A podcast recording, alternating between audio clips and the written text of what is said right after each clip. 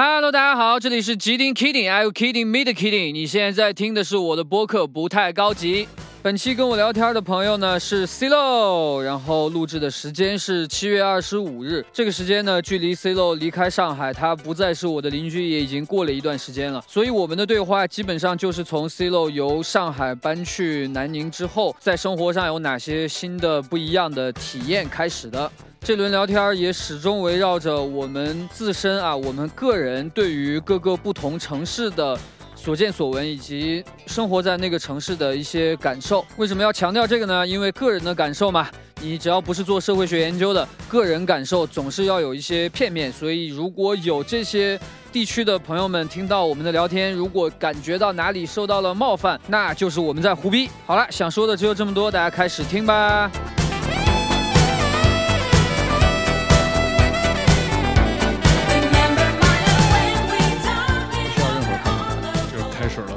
这直接直接就开始。可以，咱们咱们录音就这风格。上回老勾来了，还说我要不要整一个这个自我介绍什么的，我说不用。他说我说已经录半天了，你现在才自我介绍。大家好，我是老勾，你是老狗。对，大家这个声音一听就能听出来是你，听得出来吗？肯定听得出来，你这声音太有特点了。我觉得我的声音经常和 C 漏弄混。cosplay 这一块儿，其实我是三色版。嗯，这太假了，太假了。你你来一段诗朗诵，肯定没有老王那味儿。在凌晨时分，这歌没发呢，他没听过。你得来一个那个，你现在有你现在有时间做一个测试吗？没时间。你看，王哥肯定不会这样。王哥，我把我的翅膀吃了。我把我翅膀吃了。太不像了，太不像了，不像不像，对对，完全不像。你你的声音，我觉得你的声音是比较好学的，王哥声音其实不好学。是吗？我觉得我的声音和王哥的声音一样的不好学。王哥的声音比你的那个，首先他位置靠前一点，然后比你的声音沙一点。对啊，你的声音就是位置会比较靠后一点。我我的声音比较靠鼻腔，我觉得比较靠鼻腔吗？比较靠鼻腔吧。比较靠鼻腔。我也可以不靠鼻腔的说话。我也可以不靠鼻腔的说话。哎，还我觉得还挺像。像屁，比我高那么多。我自己觉得挺像的。我的枪比你的大。又到那玩 wordplay 了是吧？没有，就是就是这个这个胸腔共鸣嘛。我我的我的这个人大一号。我跟你说，词还是被冲的不够。来吧，你搬到南京这是多长时间了？我是六月八号入住的。六月八号入住啊，六月八号入住。已经都快俩月了，这都啊，日子过得这么快，一个半月了。对，但但是入住只是入住。嗯，什么都没好，就是，但是你你已经反正就没回来上海了，从那个对对对对对对对，就是我我的感觉不大，可能是中间因为一直有事儿在做，感觉时间过得没有这么快。我的感觉也没这么快，是因为我整个六月份都在打扫家，嗯，就是那段时间又没有安定下来，每天在工作，就是在收拾各种东西，然后可能要到七六月底七月初才正式的搞了一个新家派对，然后才算正式的扎下来。新家派对谁参与了？就是一共邀请了。呃，除了我和破格乐之外，一共邀请了四个人，有一个人没来，所以最后是三个人，三个人，三三个人的一新家派对，没没，哎，不是三个人，一共邀请了五个人，有一个人没来，然后还有一个人提前走了，啊，所以最后就是呃，我们五个人。所以新家派对都干嘛？放歌？没有，就是吃个饭，吃。个饭，看个电影。啊。那跟我们去你家的时候差不多，就是嗨，这个这个仪式的意义就是仪式本身，OK，有就行，对，就是就是一个迷信的意义，就是迷信的意义，你得搞一个这个才能就是让这个住在这房子里的其他的我看不见的东西知道，就是我把这儿占了。这个你们不是还烧香什么专门干这个吗？对对对，这个事儿也得干，那个事儿也得干啊，都得，可能是给两波不同的神仙。那你们这个烧香的仪式是怎么样的呀？这个是一个当地的仪式啊，你不是这当地的仪式，你到那儿现学的吗？跟谁学的呀？到那儿跟当地的朋友学的，然后这个材料也是管当地的朋友用的，就是呃就管当地朋友要的，就当地的朋友他做这个东西的时候需要用到桐油。啊，桐油就是咱们刷红木家具，我知道桐油，对对对，需要用桐油，然后他上次用了没用完，剩下的给了我们，OK，然后把这个桐油倒到一个碗里面，然后再在这个碗里面有桐油之后再放上一些纸，我还专门问他什么纸，嗯，他说什么纸都可以。什么纸都可以，从打印纸到擦手纸到擦屁股纸都可以。OK，搞了一些纸放进去，这个碗里有油有纸，纸就相当于这个蜡烛的芯儿嘛，它就能一直燃烧。嗯，然后我们就把这个点着，然后呃，那这个纸怎么竖在碗里呢？不用竖在那儿啊，就是你弄很多纸。我们当时用的好像是报纸，就是你把报纸捏成球，但不是那么死的球，就放进去就完了。放进去就行了。啊，然后它不会往下烧到整个油，它只是一直在往上吸。不，它最后其实就是整个碗在燃烧。哦，啊，然后因为那个油本身就是能点燃的。我知道啊，因为我我的想法里跟像油灯一样那种，它有一捻儿，有有个捻儿嘛，然后你去点它。可能可能理论上应该是这样的，但我们没有做到。反正最后就是整个碗在燃烧，然后我们买的是那种那个食堂打饭那种金属碗啊，呃，然后怕烫手，还拿着一个湿毛巾垫着，不锈钢的那种。呃，对吧？然后然后破可乐负责拿着那个碗，所以在全家各个地方走一遍，我在他身后当一个旁白念叨。对对，我就说那个这个各位啊，这个我们两个东北来的，在这儿大概住个两年啊，呃，我们就是都是做音乐的，老老实实的，也不干什么坏事儿 啊，也没干过什么坏事儿，就是希望各位这个多担待。啊啊，就是不要搞我们啊！我们也都好好的，不不操这房子，不怎么着的。你们不是新房吗？是新房，空了多久啊？呃，一年两年。哦，那时间挺长。嗯，新房房巨新，然后反正就走了一圈然后那个碗就被放在阳台，让它冷却下来，之后就变成了我和破可乐的烟灰缸。啊，所以不用上供，就转一圈打个招呼就行。都反正对是这样的啊，我以为还得这个，比如摆几个馒头啊什么的。我觉得你按照我们东北的说法啊，在北方应该都得需要摆吧。我我们东北是这样，如果你在这种陌生的地方，你莫名其妙摆馒头，反而会招来这些东西啊。对，他会来开席呀。啊，对我我们就没有席，我们就是说一声就行。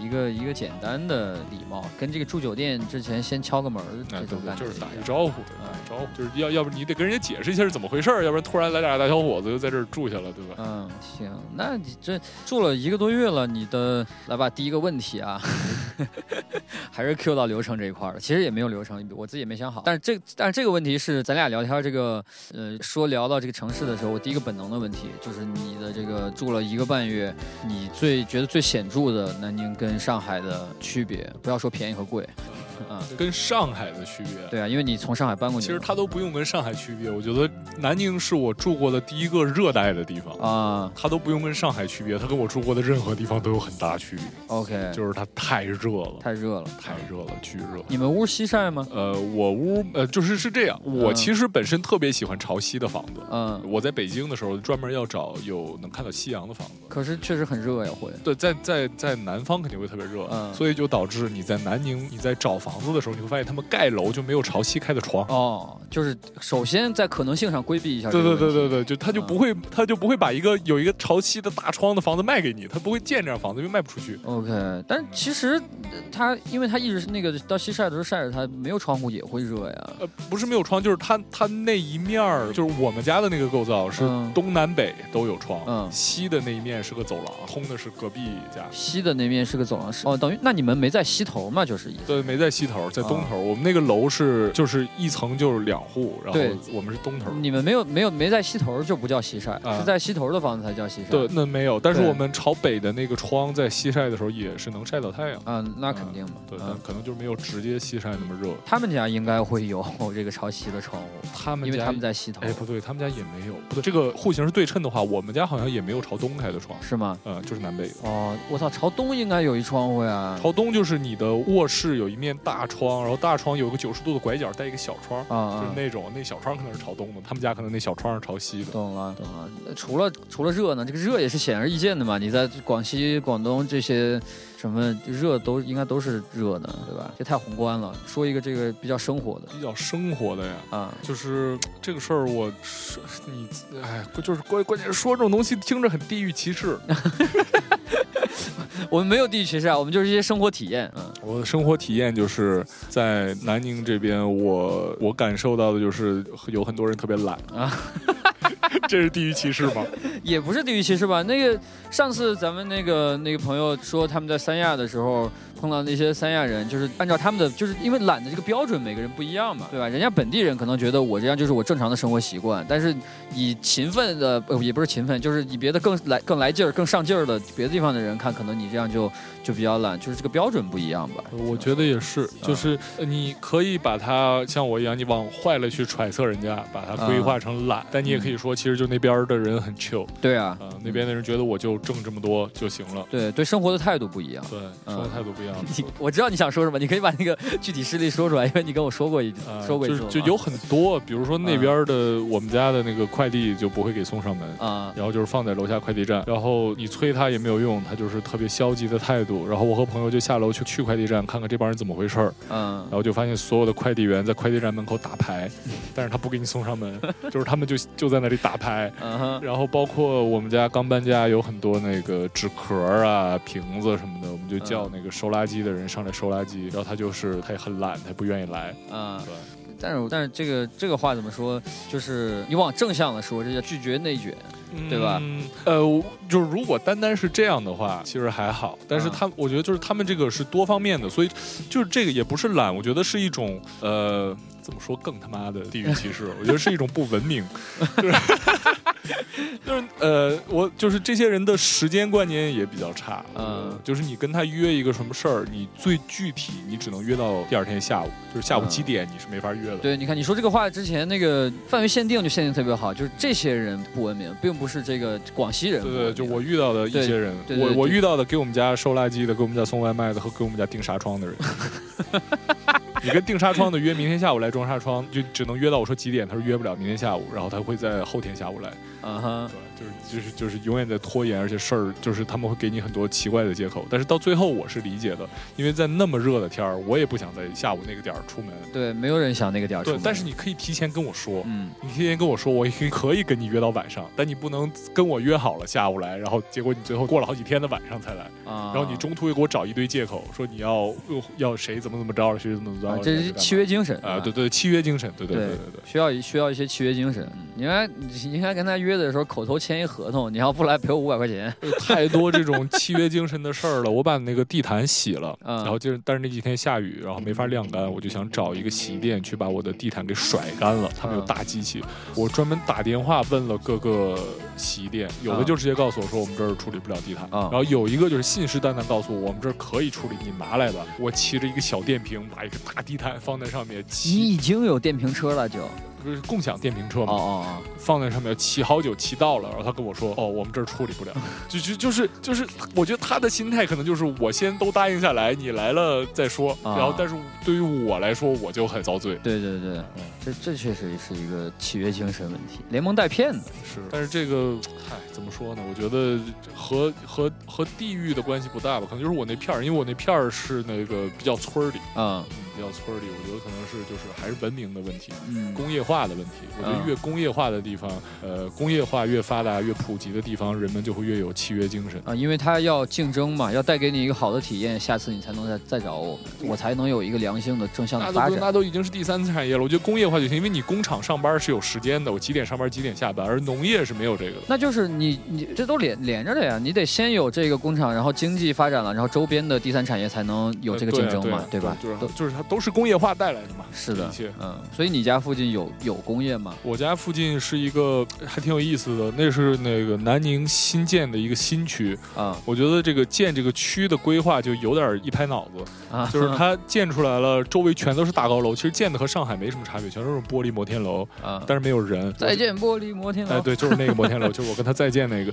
但是这个，比如说周围有很多商场，都是大商场，然后但是没有没有人招不上商。啊。啊，就是招商很失败，就是没有人。去那儿那个做生意，然后包括那个摩天楼，可以去拍 MV。他不是，他不是，他建的是那种两千年左右的二线城市的那种感觉的商场。那不是很符合你的音乐吗？我的音乐，我的音乐可能要比那更早一些。我没有那么 Y2K，我可能是更早一些，可四十年前的东西。四十年前，八十年代了。嗯，Anyway，而且那边那个建那个摩天楼也是，它就是政府划了这一片是新区，好了，你们在这儿建摩天楼，建了特别多大摩天楼，然后你从那个摩天楼的正中间那个地方骑电瓶车往北走，走大概五分钟就到了养猪的地方，就纯纯的农村。蛮奇妙的，跟咱们去德州演那个音乐节差不多。那个那音乐节中间站完观众，再往后就是养马的地方，记得吗？对，但是德州那一片它都是农村，它不会说骑电瓶车五分钟地方有一片像上海那样的大玻璃摩天楼。嗯，对，那个蛮就是它没有一个城乡之间的过渡，它就是特别明确，没有缓冲啊。这这马路这边就是空地，就是杂草，那边就啪大摩天楼。嗯。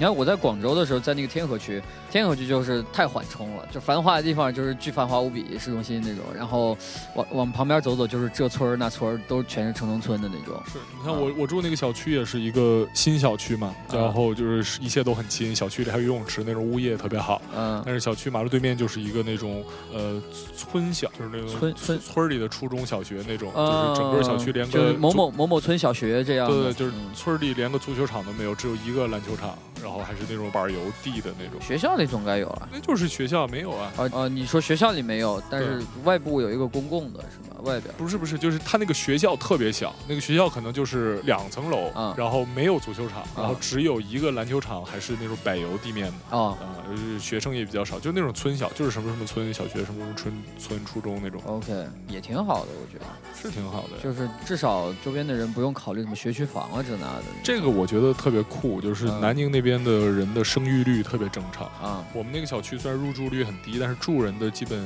一家两个小孩吧，我觉得平均下来是两个小孩，啊有一个的，有更多的。就是那边的人，我感觉就不像教育方面不像我们这儿这么卷啊，就是不是说我一定要搞个学区房，然后孩子一定要上这个区最好的学校。那边就是哎，旁边有个村小，可以我上村小，孩子能上学就行。那应该还是跟这个你前面说的这些他们人他们工作的时候也不卷，都是联系的，因为他挣钱。的压力没有那么大，他就对这个教育方面也就没有那么多要挤挤压的这些。是的，但是从另一方面讲，我觉得也是因为他们挣钱的压力不大，他们挣的钱都不多，嗯，就是说白了就是那边的中产阶级比较少啊。对，我觉得是是阶级的问题。如果大家都是无产阶级的话，你生小孩就无所谓，因为你不会有一个阶级降低的过程。嗯，我小孩上最差的学校，他他不会低过无产阶级了。但是我们中产阶级有这个压力，我们是不希望孩子的生活比我们更差的，所以说我们必须要。卷起来要往上走。OK，他们已经没法更差了，也不是没法更差了，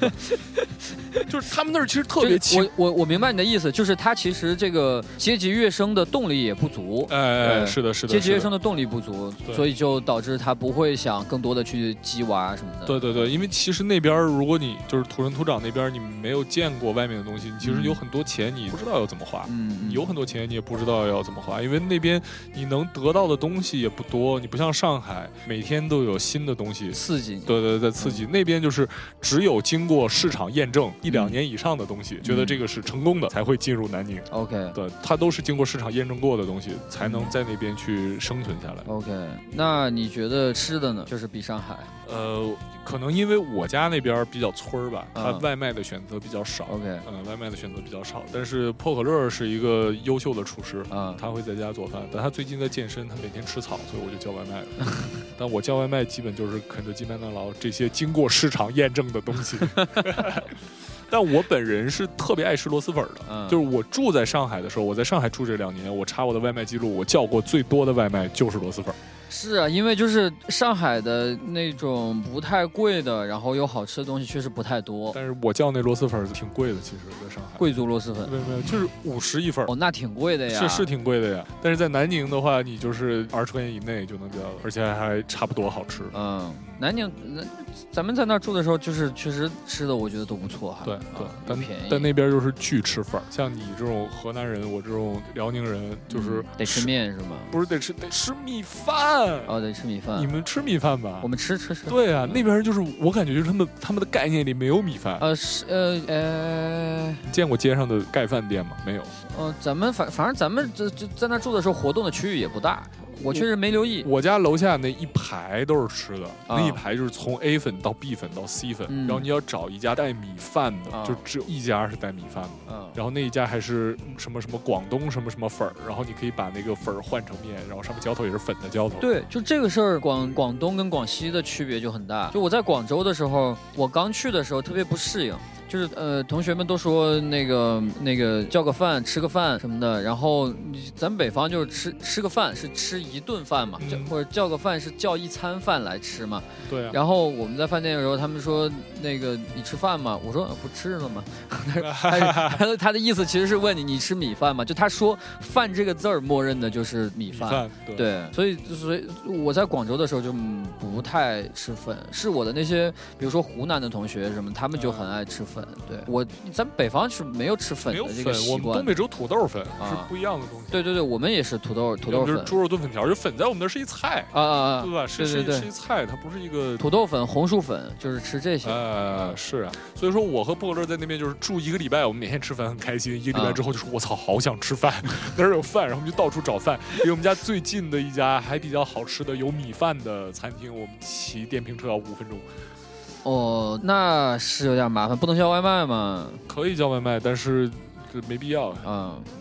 但是那么热的天让我下楼吃，我也不太愿意。但是那家店他不送外卖哦，那就比较可怕。这个也涉及到一点，就是那那边的人就是他他并不想要挣更多钱啊，就是他我我挣这么我开这个店我挣这么多钱我满意，我并不愿意付出更多的辛苦去赚更多的钱。你还是这个阶级跃升的动力不足。对对对，包括我在那边那个大沙田那边，他呃溜达的时候，他可能是一个呃村儿的回迁，我具体原因我不知道，但是我在那儿观察到的现象是那一片楼。呃，在那一片楼里面，每个就就是那一片楼的一楼都是门市，嗯，然后每一个门市它的主人他都不把这个门市当门市用，啥意思？就比如说在上海，我有一个门市啊，我一定会把它租出去。对，你你开一小饭店，开一酒吧，开一超市什么都 OK。对，那边我有一门市，好啊，我有一门市，四通八达，都是亮堂的玻璃，我在里面放上红木家具，放上茶水，放上盘子什么的，我每天晚上和我朋友在这打麻将，这是我们打麻将的据点。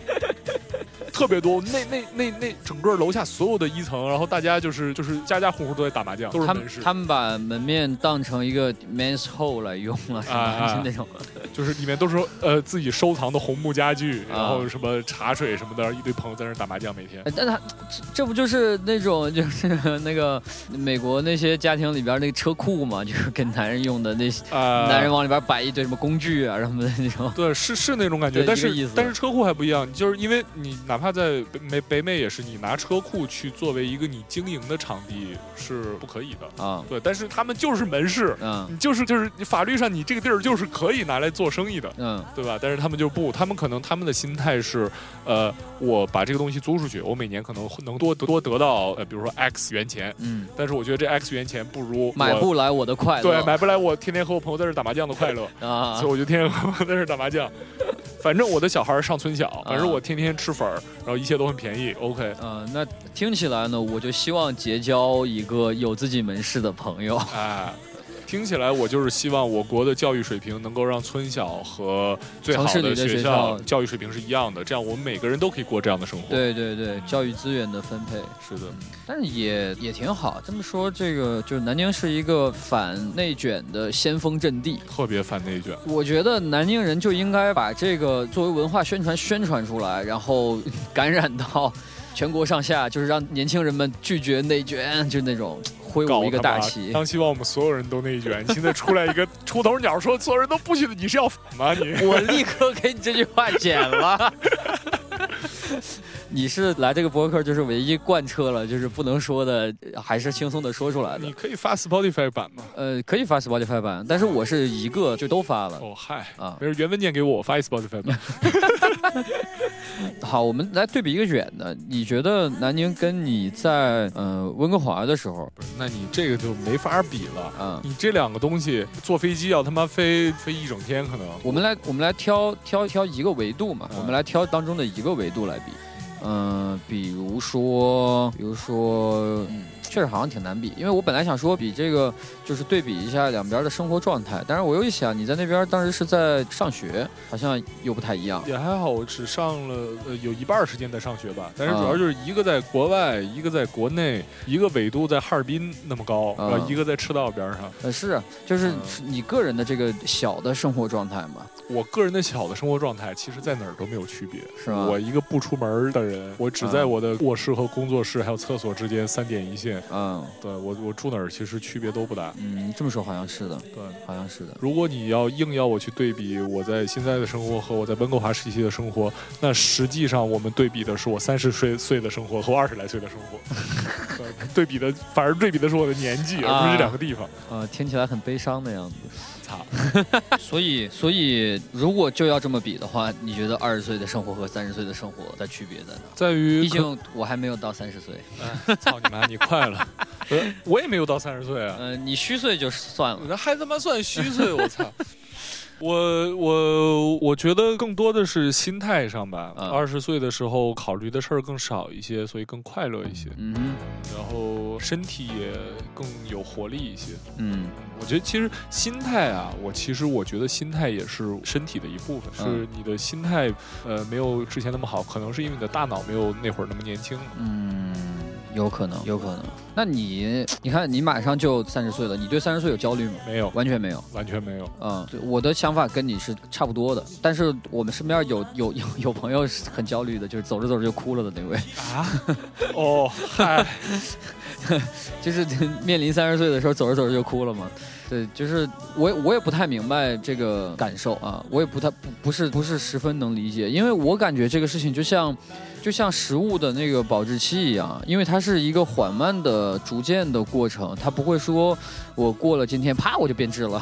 呃，是对，但是呃，我是我的这个感受是从过了二十五之后慢慢具象化的。嗯，就是我感觉我二十五岁的时候，可能是我整个身体状态的一个顶峰。嗯，然后过了二十五之后，你的很多细胞就不再更新了，然后你的身体就在一个老化的过程当中了。因为你在二十五岁之前从来没有体验过这个，你的身体永远是在向上走，嗯，永远是越来越好。你你喝大酒也好，你怎么着，你受什么伤，你都是睡觉，第二天立刻就好了，嗯。然后过了二十五岁之后，你才会发现，慢慢的很多东西，它的你身体复原的速度没有那么快了，是。然后你想打起精神干一个什么事儿，你能持续的时间更久。嗯。然后从二十五到三十这几年，就是你缓慢接受这个现实的一个过程。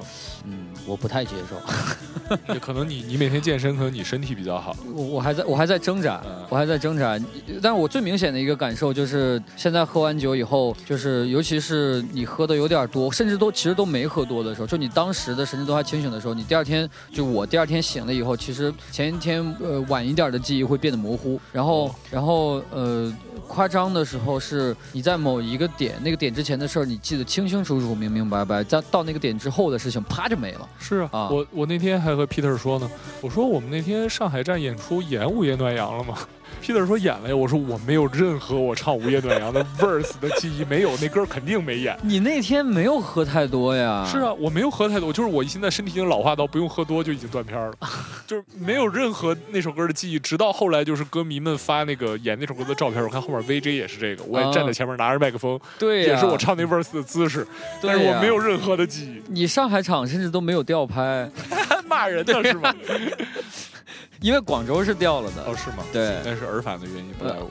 OK，就是反反正就是呃，我的体验其实不是断片儿，我其实喝酒不怎么断片儿，主要是在于宿醉。我在二十五岁之前没有过宿醉的体验，嗯就是我喝多少酒多醉，我吐成什么样，我睡觉起来就 OK 了。啊，是啊，就是这样的呀。现在会宿醉了，有的时候甚至像疫情那几年，那就是二十七岁、二十八岁那几年，嗯哼，那几年其实特别差。那几年有的时候我宿醉会导致我之后的三。五天都不得劲儿，那个跟也跟心情有关吧？是是有关的，我觉得是有关的，但是也和你的身体有关。我觉得我年轻的时候我也沮丧过，但你沮丧的时候也不会是那样的。OK，我反正我上大学的时候是完全不会有这种，就跟你说的一样，就是睡一觉第二天完全没事儿啊，没有就没有任何感觉。上大学的时候大概就是十几二十岁的时候是这样，十几二十岁，因为十八岁上大学嘛，对吧？而且我是我从小就有一个头疼的问题，但是我可能就是每隔个每个季度发作一回吧，会头痛。然后头痛的话，我一般就是睡一觉，第二天必好。嗯，就可能就是前一天洗头发没吹干什么的导致头痛，嗯，第二天必好。但是我在疫情那段时间也是，就是有一次头痛连痛了一个礼拜，睡觉并不会让它变好，什么都不会让它变好，特别可怕。当时人吓到我。止痛药呢？止痛药是有效的，但是你吃了止痛药，你今天不痛了，第二天早上起床还痛，你还要吃，特别可怕。但是还。好还好，就是止痛药能解决的问题，我觉得都还不算大问题。那确实，但是有道理，止痛药真救了救了我太多次。是的，我布洛芬这个东西特别好，你看 我工作室架子上就有。我也有，我有家里箱子里，我随身行李都要带布洛芬。对，就是这家里边准备，工作室也准备，所以当时就是十二去年十二月份的时候，就是大家都在阳的时候，我们没有再买药，因为家里边备了特别多。啊，因为老谢经常这个这儿疼那儿疼的不吃。Peter 也是，但 Peter 就是 Peter 就是布洛芬对 Peter 就无效。呃，那他得用别的嘛？对乙酰氨酚，但也不太有效，但是他就是扛着。哦，就比较比较惨。那对，那挺痛苦的。去南京有参加什么有意思的活动吗？没有，对着麦说没有呀，没有。你不是在南京认识了很多新朋友吗？就是南京搞有意思的活动的时候，我正好都在外面演出。哦，我可能参与了这个活动的筹划的部分的的的一小部分，但是就是他真正就是这个孩子生出来的时候，我都不在现场。筹划完了你就不在了。那是没办法。但八月份可能会有一些。嗯，八月份呃，老洪跟我说，绿野音乐节那边他们搞了一个类似就是线下的音乐作品比赛吧，然后让我去当评委。然后我就是 挺挺莫名其妙的，然后但是那个他跟我说老老夏之前当过，呃对啊，老夏之前弄过，我就去找老夏取经了。但是老夏跟我说他搞的那会儿是线上，嗯，老夏上上回见老夏的时候说了，说就是还挺有压力的。他其实本来不是很想去，但是已经那个答应过了。是啊是，嗯，我也挺有压力的干这种事儿，但是我已经就是做好准备了，反正我就是一喷子，我我平均的喷所有的选手就没问题。所以你的压力本身来自于哪？不知道怎么喷。但是那那是那不对呀，那这个逻辑错了呀。那应该是你已经给自己设定好了当一喷子，然后你才来了压力。开玩笑的，开玩笑的，我的压力是。是这样，就是我自己是很反感别人评，就是一个人评价一个人的音乐，就是一个人评价一个人的音乐是 OK 的，但是一个人站在一个更高的位置去评价一个人的音乐，我觉得是不 OK 的。是对，所以然后然后你让我去当这个我觉得不 OK 的人，嗯，我就觉得更不 OK 了。哦，但嗯，对我来说啊，对我来说，其实更高或者更低，我其实都能接受，因为我觉得他分享的是他的感受。对，我觉得每个人都可有权分享每个人的感受，但是你在这样一个场景，在一个综艺或者一个选秀或者一个比赛。的场景里面，他就会自然的让你说的话比其他人说的话更有权威，这个我不认可。嗯，我认为每个人的每个人都有自己的想法是 OK 的，但是每个人的想法的价值应该是一样的。是是，可是这是一个游戏规则。是啊，对，那来了这个游戏就代表你已经默认了这个规则，所以也还好吧，平缓一下压力。哎，就是还在想有没有什么巧妙的方式能够让我干这个事儿，又又让我自己心里说得过去。哎，这夸夸，我到那我更做不到。我是一个，就是哪怕是我我我一般有一些朋友会来给我听 demo，然后让我问问作品怎么样，然后后来他们就都不来问了，因为我就是从来只挑坏的说。你屁，你特别会挑好的说，那那谁不就是吗？谁呀？这能说吗？词这能说吗？词，我表姐早上把名给丢了。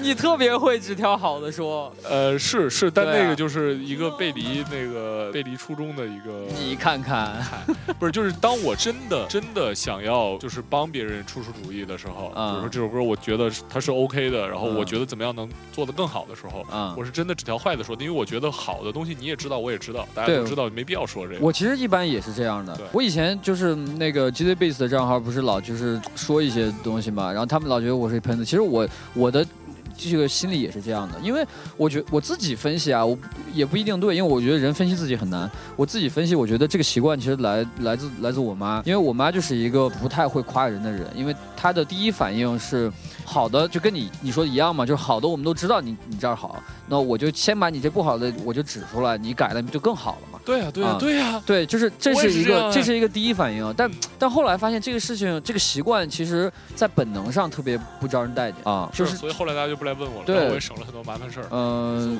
可是对我来说，可对我来说，如果你看。咱们几个群里边的时候，我经常发出来东西，就会让你们挑挑毛病，觉得从来只说只说可以改进的地方。呃，对啊，对啊，就是就是这样。其实我是更希望听到有一些我在做的时候没想到的东西的，啊，我是更希望从你们的眼睛能挑出来一些我做时候没想没想到的东西。我想听到的和我做的事儿就完全相反，我只想听到别人夸我啊！你看你这个反应是特别本能嘛？如果你发一个东西，我给你挑说你这儿还能改，那还能改的话，在本能上你其实是不太我是 OK 的。你如果说的是哪哪儿能改，我是 OK 的。你如果说哎你这个中低频没处理好，我会觉得很不好。那不是一个意思吗？你这个中低频没处理好和你这个中低频可以改，那不是一个意思吗？就是说话的艺术，我就是不是一个意思，在在听感上不是一个意思。那这个在这个例子里边，这个艺术太低级了，有点。没有没有，就是。呃，就是还是中低频这个例子。如果你说这个中低频太糊了，嗯，我会觉得不太好。嗯，但是如果你说这个中低频可以改，但是你得说出怎么改，你得说，哎，如果你用低谷去测练这个贝斯，然后让他们这个更清晰一点会更好，这就是 OK 的。就是你你如果说这不好，你要给出一个解决方案啊。但这不是我的义务呀。是不是你的义务？但是 我我是给你，我只是给你反馈怎么处理，你来想啊。你是这首歌的主人。不，我我不不，我是觉得是这样，就是就跟你饭店做饭一样。你说你可以说这个菜它做咸了啊，对呀。但你不能说它不好吃。我问你为什么不好吃，你说不知道，就是不好吃，那能行吗？呃，他说不好吃的意思可能是我不喜欢，不合我的口啊啊。对啊，这个我理解。但是但对对对，就是我作为厨师来说，你可以说做咸了啊，我理解。但你说就是不好吃，问是不是咸了，也不是咸了，就是不好吃，我不爱吃。嗯，那那就是怪怪莫名其妙的。OK，你这个更。恰当，嗯，你这更恰当。但是我觉得刚前面那个例子，我觉得就这个转换就可能有点太轻易了，对我来说啊。那就还是就是批评的时候，你最好给出自己的，要么是解决方案。如果你不是干这行的，不是解决方案的话，也可以是一个你希望感受。对对对，你希望他就是你觉得他怎么样会变更好嘛？嗯嗯。但是我发现啊，我发现大家好像都有一个。呃，这个怎么怎么表达？就是觉得有壁垒，但是我好像又想说一说我想说的东西的那种感觉。就是你经常会在跟别人对接的时候见到，呃，会听到我不是专业的啊，但是我觉得怎么怎么怎么怎么样，然后跟你噼里啪啦说一大堆特别具体的东西，这种这种感觉啊。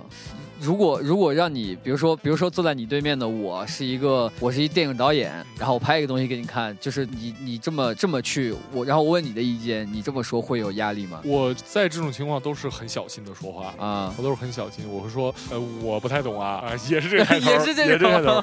但是我觉得，呃，会不会啊，怎么怎么样，会不会更好？然后立刻听他的意见啊，看看他会给我一个怎么样的说法。OK，那你的小心来自于哪儿？还是觉得有行业壁垒？我的小心来自于一呃，是是，我觉得是教育的问题，就是他他在这方面的教育程度比我高，那我在这方面获得的知识比他少，那他就是天然的在这个方面上，呃，说的话比我更有权威性。我是服从于这个权威性的，但是这个权威性的根源，我觉得很不可靠啊。为什么不可靠呀？就是，嗯嗯，我觉得像是科学类的东西啊，就是理呃理工科这些，它是有一个严谨的，比如说计算呀什么，有一个这样的体系的东西，我觉得还好。但是，如果是比如说像电影、音乐、绘画这种呃艺术类的东西，我觉得那个根基就非常的不可靠。是，但是这个世界上没有哪一样东西是完全剥离开的，就是说任何文科东西里都夹杂着理科，理科东西里都夹杂着文科。是，对，嗯，所以它还是有一定意义的。就是呃，我我我的意思是，嗯，我想想啊，呃，就是就比如说我是一我是一个绘画博士，然后你你只是一个喜欢看画的人，那我觉得这种。差别对我来说其实没有那么大，就是就是他的那个博士头衔或者怎么样，那个东西对我来说，我觉得那个可能不是一个壁垒。这个这个取决于我尊不尊重那个人，呃，仅此而已。没有，我说的是那个标准，是那个是那个壁垒在哪？取决于取决于这个没有这个不懂画的人，他尊不尊重这个绘画博士啊？他如果尊重他，他自然就会感觉到 OK，我需要听听他的意见。如果他不尊，我觉得你是一狗屁博士，那我就不会那样的。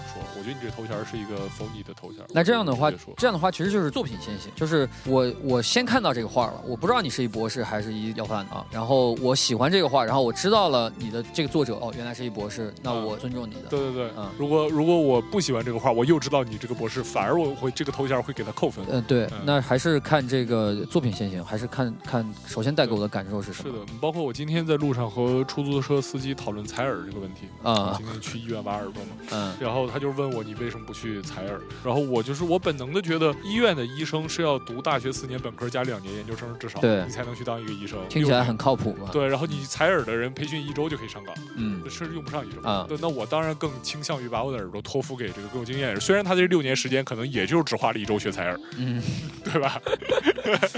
对，可能那些课加在一起也就那么长，嗯，但是我还是更倾向于他们，因为天然的对权威的尊重吧。是，那你有有过这个很本能的反权威的冲动吗？有啊，这是不冲突的，有有很本能的反权威冲动，因为在某些地方权威是没有意义，在很多地方权威都没有。嗯，我的我的冲动特别具体，就是这权威管我了，我就特别想这个对抗。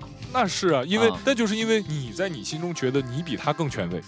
也没有，我你举一个具体的例子，就是最简单的例子，就是上学的时候呀，嗯，对啊，上学的时候，你有时候觉得这个。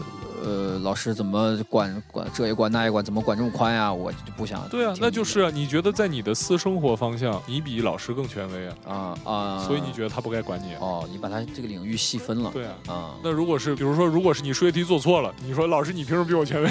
那肯定不不对啊，对吧？对啊，你看数学题做错了，就是一个特别这个理工科的事儿嘛。因为经常有语文题做错的时候，我就觉得他说的不对呀。啊啊，就是这样。就是这个东西跟跟学术好像关系也也不太大，还是这个自己的。自己对自己有多笃定，有可能啊，是的，是的，就是你的自我认知和外界对你的认知产生冲突的时候，你听哪一个？是的，是的，而且而且我是那种就是嗯，对权威有特别警惕，特别警惕，就是我在还没接触他之前，他甚至都还没有开始管我呢，我先警惕起来了。啊，对，然后他有任何的风吹草动，我都哎，我看看，就是，我可能以前也是这样，但是就是最近最近回国之后这段时间变得软了一些，整个人，嗯，就是我现在就是懒得管那么多事儿了，因为你保持一个持续的对抗和警惕，其实特别消耗精力。是，我也感受到了，就是在昨天的时候，就是齐齐哈尔那个事情的时候，然后嗯，我从。疫情之后的那段时间，然后到现在这个事儿应该算是疫情之后爆出来的最大的一个事件，我觉得对大家冲击最大的一个事件。然后这个事件我也转发了朋友圈，转发了那个视频，但是我在转发的时候的心态跟当时疫情的那些事情时候完全不一样。就是疫情那会儿，我是就是特别的愤怒，然后嗯，对，就那种。然后到但是到这个事情的时候，我就是首先看到这个新闻就是，唉，麻了。对，就是有点麻，但是你又觉得我操他妈，但是你转完以后，其实觉得特别无力，就是有一种有一种就是那种他妈的再硬的山峰也是摧枯拉朽，被海浪磨磨磨也就磨成沙滩的那种。操！是昨天这个事儿，我就是没有转发，我朋友圈和微博都没有转发，因为在我看来，如果就是这种事情都是，如果它有一个结果，嗯，呃，我会转发这个事儿。但是这个事情发生的过程当中，关于这个新闻本身，宁愿不去转发，因为我觉得没有意义。嗯，我觉得我发这朋友圈，朋友圈人他本身他也都知道，他都看过，这个没有一个扩散让不知道的人知道的意义。然后这个事情的转发也不会促进这个事情的有一个更好的结果，嗯，它可能会促进它更快、更快的出结果。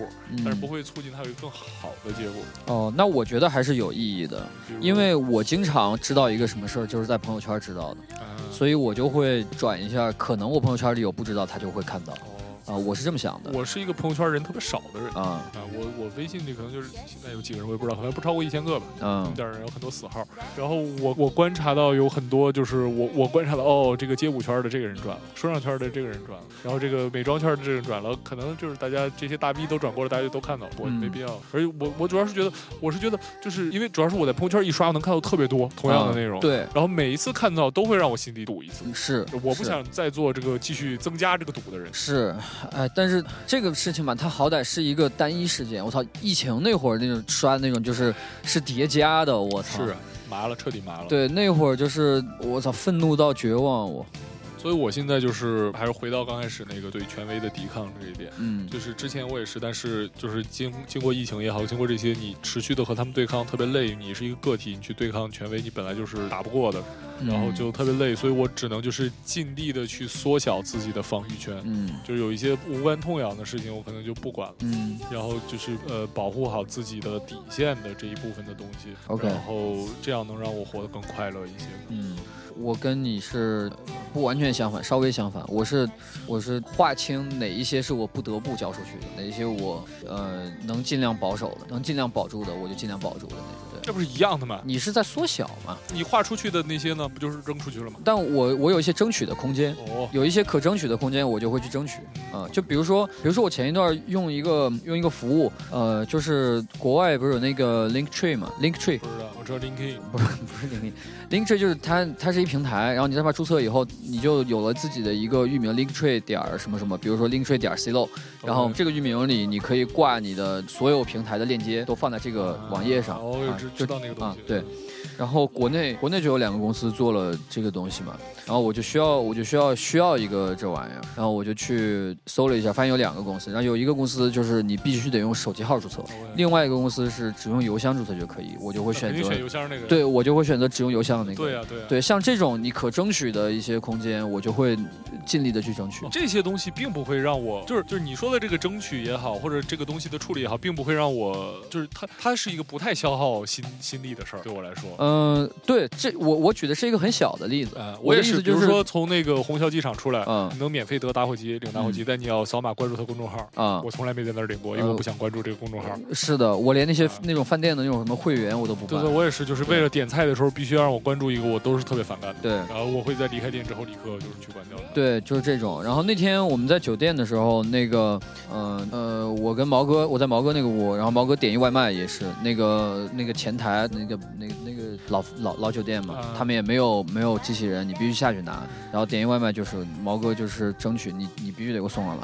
啊，就那，就这种事情，我也会，我也会去争取。对，但这种事情如果 battle 起来就很不是这样，就是你像毛哥这个例子和我那例子不一样，我那个例子是在和机器 battle，啊，这种事情对我来说是不费心力的。OK，但是和人去 battle 很费心力。比如说像毛哥那个，我要让这个人把我的快递送上来，是的，然后这个人他不愿意去送，这个就很累。嗯，但我但我觉得这个累对我有有价值的。对，是一些尽我所能争取我应该得到的。那那这个我也是，我在南宁，他们不给我送上门，我就每天就是各个各个快递打电话举报。就后来他们都认识我了，每天给我发短信，那个哥，你今天有两个快递到，我都给你放门口了，别举报我。那你有观察他们有给别人送吗？还是他们每天只给你送？给我送呀，其他的放快递站，但是也没有用。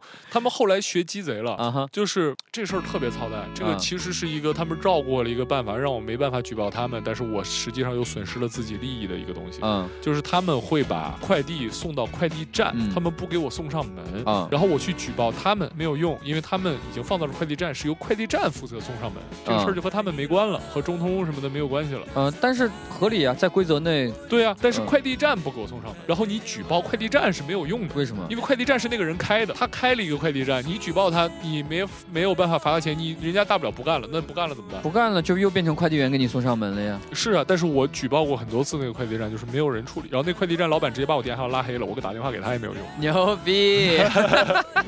那个快递站老板在我打他第二通电话的时候就拉黑了，就是六月初的时候。就就就已经拉黑了，啊，就就是就完全没有办法了，就是死坑了在这儿。然后每次我去，每次我都要去那儿取，忍着屈辱去那个地方取快递。然后他都问我，你为什么改成？因为我那个快递就是他说手机上显示，啊，会送货上门。对啊，显示快递站一般都是这样。对，显示了一个多礼拜了，没有人送货上门，我只能走到他店门前，我点改成自提。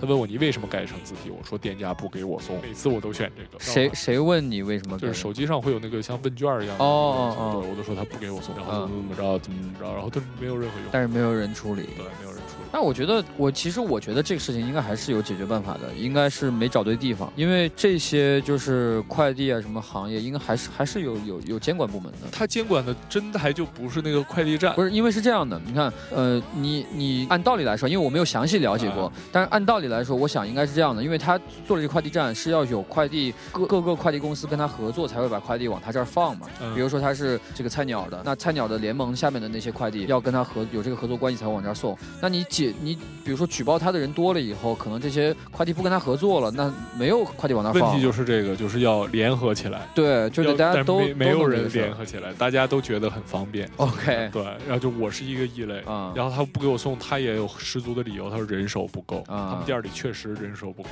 一个小区的快递要他来送。但是你人手不够，你就雇人手呀，这不是我的问题。对呀，对吧？我是一个消费者，不是我的问题。但是这个问题解决不了，但是大家又很愿意去取快递，因为可能大家都是上班族吧，大家家希望快递被放在快递站。我小区还有人偷快递，嗯，然后上下班就顺手拿了。对对对，是这样。但是对于我一个完全不出门的人来说，就很不很不方便。我要专门为了他出一趟门。嗯，这个确实到盲区了。但是顺丰就很好，顺丰就是永远送上门。对啊，是因因为顺丰就是为了品牌形象呀，就是。是啊，但是那你说顺丰的快递员，他和中通的快递员不是一样的人吗？是一样的，但可能工资不一样，待遇不一样，所以他的动力就不一样。我觉得也是，他是一样的人，他就是有一样的契约精神和一样的时间观念和一样的懒惰。对，对，但是因为给了他额外的奖励，所以他就愿意摒弃这些。观念这一部分人就是在工业化当中先进化的那帮人，就是改革开放之后先下海的那帮人，是先挣到钱的那帮人。是，所以所以顺丰的快递员工资应该比其他通的要高。对，他们他们他们 deserve 更高的工资。是的。是的，所以大家寄顺丰也愿意付更多的快递费。是啊是啊，对，特别好。顺丰，但这其实也见过顺丰出事儿，但是我寄顺丰还真没有什么问题过。顺丰，我寄顺丰出过事儿，但是处理的体验很好啊。我寄一个那个 Apollo 十六的声卡，嗯，那个大大板的那个，对，很贵那个声卡，然后寄过去，他路上给我屏幕压碎了。哦，啊，然后然后最后给我退回来，然后我还没有买那个。保价？呃没有保价，嗯，但最后给我退了一个合适的价格。OK，但是我怀疑啊，这个事儿是个挺有意思的故事，可以讲一下。我怀疑他给我退一个合适的价格，单纯是因为他们操作失误了。我我我不记得具体数值了，我用一个我用一个比较抽象的数值来，就是我那个东西可能值个两万块钱啊，然后他给我屏幕压碎了，我可能让我好像让他赔个五千左右的。OK，就是差不多是就是数字咱随便说啊，我就忘了，反正比例是这样，赔个五千左右的，然后他们就不愿意赔，给我 battle 了特别久啊，然后有一天。突然有一个电话给我打过来，顺丰的，他说那个问我要一下这个那个收款信息什么的。我说你们愿意赔钱了？他说啊赔钱。然后他说他说这个事儿我们赔你三万块钱可以吗？我说可以啊，我说可以，你给我打钱过来，可以可以，太可以了，立刻就给我打钱了。我所以他最后给你打的是三万，对，不是，然后啊，然后我就是发现，我就跟他对这些细节，我发现他应该是打错电话了，他应该是另一单，另一单可能是三十多万的东西，他赔人家三万，哦。然后我立刻同意，他就把钱打给我了，然后之后又过了一段时间，他找我要来了，对对，给我要来了，说我们可以赔你那五千，你能把剩下多的钱？还给我吗？我说好，还给你。那不用揣测，那不就是一失误啊，对，反正但是这个结果对于我来说处理的很好，我得到了我想要的赔偿，是的，是的，对吧？是的。然后我跟那个买家说，我便宜你五千，这个东西你还是要着，然后就又买走，因为那个不影响使用啊。是，可是哎呀，就是对我这种人来说啊，就这个故事听起来，虽然在结局上对个体来说是圆满的，但是它依然不是一个 fair enough 的。对，但是你无从知道，如果没有这个乌龙事件发生的话，他最终会赔我多少钱？是，可是当然直觉上他是觉得，我觉得是不会赔五千了。是，嗯。对你这，所以所以就是我这个感觉这些年不开心的时候很多，因为我太在乎它是不是一个公益的事情。对，呃，一方面是呃，从从这个从那个管理层来讲，我觉得是这个人文人文关怀这方面嗯差一些，在这个在当下的社会体验到的人文关怀差一些。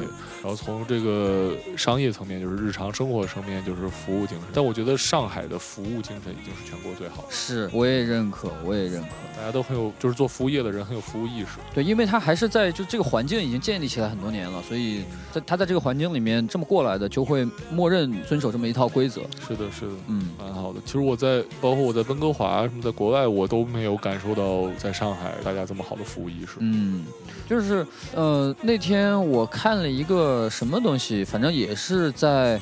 在在讨论这个事情，就是一方面一方面在说我们国内这个服务意识好，然后你的生活方方面面很便利什么的，但是但是当你把这些东西拆解以后，它其实牺牲了很多东西，比如说比如说牺牲隐私，比如说牺牲一些你像那些外卖员他们的这个送单的时间的计算什么的，他其实是忽略了一些，比如说交通状况不好，比如说红绿灯很多，忽略很多这些东西，然后他们就要闯红灯嘛什么的。嗯，就是就是这样。前几天那个我是打车还是哦打车？对，打车也是一个出租车司机讲的，就是他就是在路上看见一个外卖员，然后闯红灯，刮了一个类似凯迪拉克这样的车，对，然后就是很难受。他可能几个月的工资弄不了赔的这个钱。咱俩说的不是一个事儿。你说的是服务质量啊，我说的是服务意识啊啊啊啊啊啊！好像是，好像是。嗯，我我我在我在上海感受到更多是，就是当一个人就是这个服务意识啊，你可能听起来会感觉哦，这个人服务意识高，可能是他更有奴性什么的。我觉得其实不是，就是他的他在服务的过程中态度更好，嗯，他更能正视自己作为此时此刻，我我我虽然是赵贵良，我是我自己，但是我我此时此刻我在干服务员，我是要服务别人的，他更有这种意识。呃，对他是在自己的呃职责范围内可以往前稍微再推进一些的这种感觉，就是他，比如说我我都不是这么觉得，我觉得他们是更能够完成自己的职责，是吗？对，因为我在外地很多时候，包括在温哥华，很多时候，比如你商场点单的那些员，他们是臭脸对你哦，他们的他们的线更低，他们就是我是个点单的，OK，我把点单完成就可以了，你甭管我是哭着点的还是骂着你点的，还是我背对着你点，骂着你点不行吗？可以的，可以的，就是我我我把这个点单点完就行了，你跟我说一句话，我我回头玩会儿手机，我再回来，我把这个单点完了，这是我任务完成了啊。但是在上海，我遇到都是我我我会至少就是舒舒服服的让你完成这个事儿。OK，嗯，我想想啊。好像是的，好像是的，哎，但这个事情很有趣，就是，呃，我跟老谢我们在广州的时候，呃，我我们住江南西，江南西附近有很多好吃的，然后我们就发现。越好吃的店，那个老板的给你摆的脸越臭，但是我们还是很想去吃。嗯，我们到现在每次回去都有一家店，就是呃，咱们上次去广州场演出的时候，也是我们依然点的那一家的外卖，因为实在不想下楼太热了，然后点还是点他们家的外卖去吃。就是虽然他的服务意识不好，但是还是很愿意吃，就是你东西够硬。我觉得这个是竞争竞争激烈程度的问题。嗯哼，就在广州的餐饮业，可能竞争没有。上海这么激烈，我觉得绝对比上海激烈。就是我我举个例子，我觉得我觉得这个你在在食物的这个味道方面、好吃程度方面，如果我们打分的话，我觉得广呃以前我没来上海的时候，这分可不敢打呀，众口难调，每个人都有每个人。我我说的是我嘛，我说的是我的感受嘛。对我来说，我我之前没来上海的时候，我其实没有觉得广州的饭就大家都觉得广州好吃嘛，就是普遍上大家都认为。但是我其实当时在广州生活那几年，我没有这个感觉。但是当我来了上海以后，哦，我明白了，广州真的好吃。是只是因为上海和广州同样好吃东西。变成你消费不起的东西了，嗯，我觉得是这样。Maybe，我操，太伤心了。但是，但是平价的东西也是啊，就是平价的东西。我是觉得，之所以你在广州会遇到菜很好吃，但是脸很臭的老板，是他如果把店搬到上海，他会被菜同样好吃但是脸不臭的老板给打掉，就是竞争更激烈这边，所以大家已经卷到了要卷服务态度的的的程度了。OK，也有一些道理，有一些道理，但我但我依然认为广州。的在吃这一块竞争压力真的应该比上海大，我觉得，我觉得就是在我们就说同一价位的东西吧，嗯，但我觉得广州它它的竞争是在一个圈层里面竞争，就是以广州人民的口味是那样的，但上海更 diverse 一些，嗯，比如说你在上海，你一个做螺蛳粉的店和一个做牛排的店，你就没有办法去，嗯，咱说的不是同一价位的问题吗？不是不是不是价位，同样价位的螺蛳粉和同样价位的牛排，你也没法去对比，因为喜欢吃这两个东西的时候，它就不是就是就是你。你你懂你懂我意思吧？我没懂啊，就是这么说，就是呃，广州我可能是烧鸭和烧鸭做对比，烧鹅烧鹅做对比，嗯，但是上海这边的食物的呃，比如说上海有很多西餐，特别多，么广州也有也有西餐吧？呃，我呃，在但我的感受，广州我可能待的时间短，但我的感受是上海的好吃的西餐或者种类西餐种类什么都更多，嗯。我因为我不爱吃西餐，所以我没有这这方面的感觉啊。对，就是我感觉，比如说就是西餐和螺蛳粉，它的哪怕价位什么是一样的，它没法做对比，因为它不是一东西啊。就是我的意思是，我的我觉得竞争的它竞竞争在就是你同一价位里边，你可选择的同样好吃程度的东西更多。我是这么觉得，在广州啊，在上海的那个选择的空间就要小很多，所以我觉得广州平均来说是要好吃过上海的。在我看来，在我看来，上海如果你把这个这个你你选择的这个价格区间往上提很多，就也能找到很多好吃的。那你在哪儿都是这样啊？你往上提很多，在哪儿都能找着啊？在丹东不是，在丹东，你如果把这个价位提很多，你只能得到更多的食物，你不会得到更好吃的食物。那那只能说没有，对，天花板就在那儿啊。嗯，你丹东最好吃的烧烤店和丹东最难吃的烧烤店，它价格也不会差很多。OK，嗯，那也就是说，那也就是说，上海是一个上海是一个长方体的结构，就是你在你在每一个价位能得到的选择数量差不多，但是你都在能在各个价位选择到不同呃的食物。我觉得在上海就是纯纯资本主义，越好吃的就会卖越贵。它这东西就是它它这东西它之前它不卖那么贵，它发现自己很好吃，来吃的人很多，来排队之后它就会变更贵。那怎么会？你不能卖一百块钱的螺蛳粉吧？可以啊，就它就会没人买，没人买它就会降下来，纯纯市场经济嘛。嗯，对。那哪儿都是啊，现在对吧？都是这样的。也是。对啊，你这个道理普适用于所有的地域。是也是也是。我在我在吃饭这儿其实没什么发言权，因为我这个人对，因为你太不爱吃了，不爱吃东西。对。但是啊，就是说回这个服务精神，反而是你看上海这种大城市，它的这个服务业服务精神更好。但是对于公务员来说，嗯，我觉得反而是越小的地方，他越服务态度越好。我持相反意见。哦，是吗？是的。我在南宁跟我打过交道的政府人员，包括警察什么的也好，都是一个很好的态度，很友善的态度。在丹东也是。然后，但是在上海，我遇到的就是都是那。我觉得这个也可能是竞争带来的。对，我觉得你你你说你的感受的时候，我觉得你的感受是竞争带来的。我觉得小地方的竞争更激烈啊，公务员岗位的竞争。我的我的感受是，可能南宁还不够小，还不够小地方。就是就是你比如说比如说安阳的话，你要办一个什么事儿，如果你不找人的话，可能就会麻烦很多。是啊，丹东也是啊，但是你找了人之后，这个事儿就会很好办。对啊，找了人就很好办。但是这个呃服务意识在于不应该是找人来办事儿啊。是啊，对吧？那你说的还是服务质量。我说的是服务态度，找不找人这个是质量。哦，no no no no no no no，如果我是一个有服务意识的人，就是我的职责是为每一个人来办好这件事情，那么你就算找了人，你的优先级也不应该被提高，这是服务意识的范畴。对吧？但是这个事儿是我们这样，我们还换算到点菜这儿，换算换算到服务员，也就是说，我是如果我是一个有服务意识的服务员，如果我正在给 A 桌点菜，那么 B 桌来叫我，我就应该说我给 A 桌点完我来找你，而不是说你说 B 桌点的菜是他妈 A 桌贵三倍，我就应该先来给你点菜，这是服务意识，对吧？所以对于那个换算成呃办事儿也是一样，这个关系不就是比他多了三倍钱？是，但是其实我刚才想说这个和我和。公务员打交道啊，大部分时间都不是我想办一什么事儿啊，大部分时间都是他们想让我办一什么事儿，他们想让你办一什么事儿，我配合他们的事儿啊，就交一些材料啊什么的，有有很多事儿。啊，比如说警察但凡找你，都是让你配合他办事儿。啊，是是，那肯定不是让你让警察帮你办一什么事儿，你要你要警察办什么事儿，就找消防队了，对吧消防队的事儿，警察就是找你办事儿的，就是在这一方面，我都是在小城市感觉体验更好。啊，因为是他们求你办事儿嘛，那是他们他们会是一个很好的态度，我希望你帮我办一事儿。嗯，而在上海，他们就是我是大爷啊，我你得帮我把这事儿办了，你得给我把这事儿办了啊，你不办，我有的是办法搞你，是这种 感觉。那我觉得吧，你要聊到警察这块儿了，我觉得那他好坏就是完全他自己取决了，因为他对你好，他对你的态度好，你不帮他办，他也有的话是搞你。是，但不一定是警察，就是很多包括疫情的时候呀，有很多事情是你需要，你需要不需要你配合的呀，嗯，对吧？就是这种时候的态度，嗯。也是他们，但是他们好像没有让我配合过什么东西，都是让我交钱。嗨，钱能解决的事儿都不是事儿。嗨，这话能用到这儿吗？那么虎逼，这期应该是要剪要逼的东西最多的一期。别的都跟他们聊都还行。我我我这再说一个，这个这段逼掉，你先编一个，你先你先打一个打一个。嗯，这段是他妈要整段剪掉。对，就是要整段剪掉，所以让你标记一下，就是想突然想到这个事儿了，跟你唠一下。你应该直接让我停了，别录。有道理，但是磁带又不花钱，已经二十一世纪了。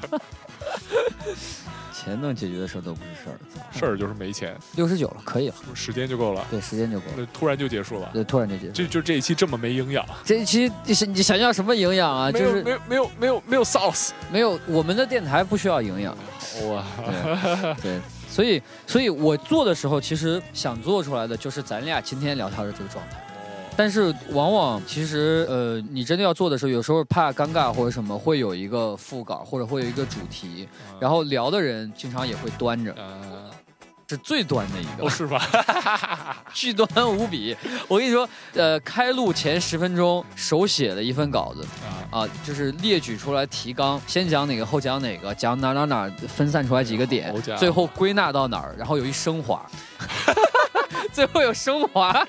牛逼，对，就总是站在摄像机的后面，他没有这种台前的这种放得开的感觉。对他不仅站站在摄像机后面，而且他还是学播音主持的，所以他他不能允许啊自己说话有条理，有没有条理或者有语病。职业病，职业病，对职业病。所以所以所以跟勾录的那期也是就是剪的最轻松的，对，因为他自己说话也没有什么语病，然后就是逻辑清晰，条理该是什么是什么。对，反而是反而是那期就是那期就是，当然我自己本身就有很多语病了，然后但是那期因为说话特说的特别顺溜，口条特别顺，所以就显得那期我特别碎。是，咱俩的语病差不多应该。啊，就是就是就是这种这种那个那个那那个那个那个那个。那天塞比来的时候也是，我发现他们就是外国人也这样，就是。我我就是他也说中文，但他跟你说的时候就是我可以给你看，like 对，就是 就天天。我是加拿大的时候发现他们口癖比中国人多多了。对啊，like um um like 啊，我 like 对。然后你的 rapper 接受采访就更是，就是呃，我跟你说一个 A B C D 难民，然后对这样那么 say，全是。我之前在加拿大谈的那个女朋友，她还专门搞过一个这样的艺术项目，就是她在那个忘了具体什么情况了，反正她在一堆采。访还是什么东西里面把所有的那个电词给截出来，like 就是电电电电缝嘛，就 like 啊，然后把这东西剪到一起，要循环播放啊，完全没意义，完全没有意义。多长这个东西播放循环？我不太记得了，反正它就是在一个，就是它也是做成装置，在一个空间里面一直放，一直放着。想剪这种。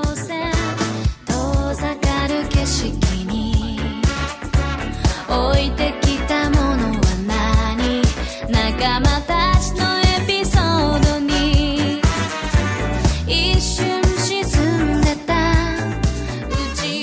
现在听到的这个播客会在所有我知道的平台上架，但是我推荐你有条件的话，最好使用苹果自带的播客应用 Podcast。